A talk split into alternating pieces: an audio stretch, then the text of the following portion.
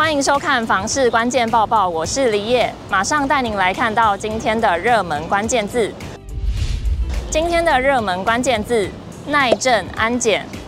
台东在十七日晚上发生规模六点四的地震，隔天下午又发生了规模六点八的地震，这几天更是余震不断，全台有感。那么大家会不会担心自己住的房屋有安全上的问题呢？今天我们就提供三个步骤，让大家从外到内检查自己的房子。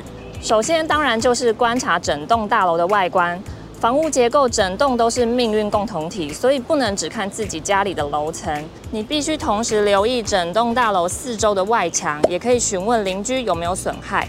再来查看整栋大楼有没有异常的歪斜呈现状况，并且检查门窗有没有挤压变形，墙壁、梁柱、楼板等等有没有损裂。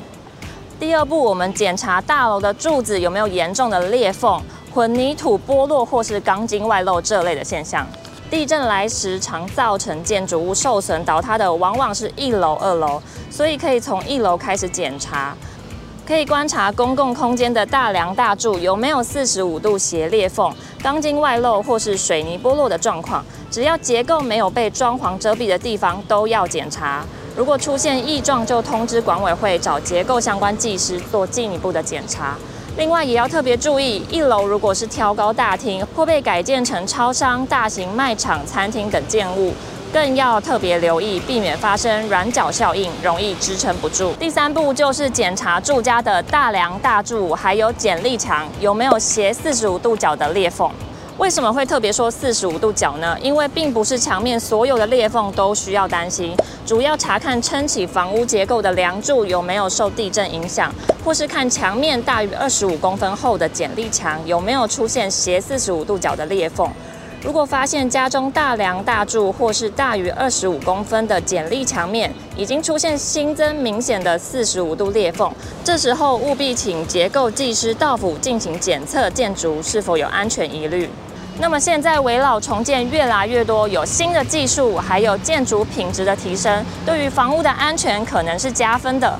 不过专家也提醒，围老常会出现基地很小、又长又薄的薄片屋，在面临地震时，住户可能会特别有感。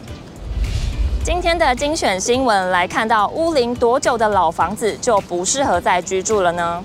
有房产专家表示，基本上屋龄在五十五年以内的房子都在适合居住的范围内，但需要留意房屋的耐震系数，老房是联动还是独栋。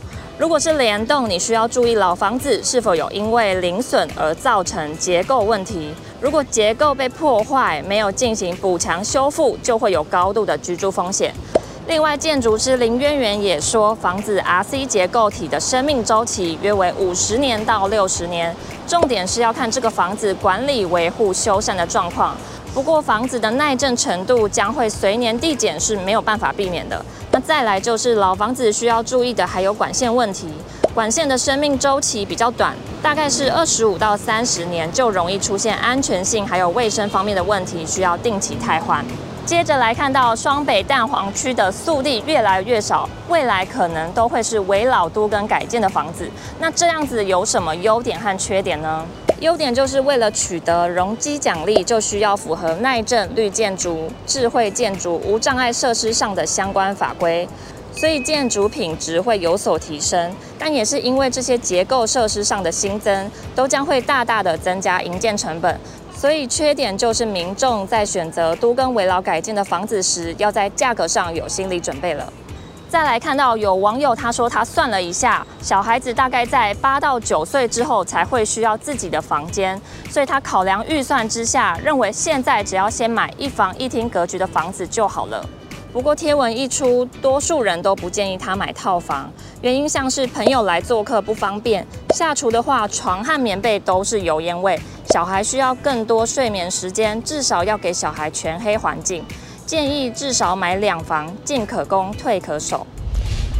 今天的买房卖房，我想问，有网友说他跟中介约看房子，但中介说要等二十天后才能看房子。他问大家有没有遇过类似的状况？有网友表示他遇过卖方还在搬家整理，一个月后才能看房。更有网友说他遇过两个月后才看到房子的。甚至还有要下斡旋才能看屋的，看来这个现象其实很常见。以上就是今天的房市关键报报。如果想看更多的相关新闻，记得点开资讯栏里面的连结，也别忘了在留言区留下你的想法。我们下次见。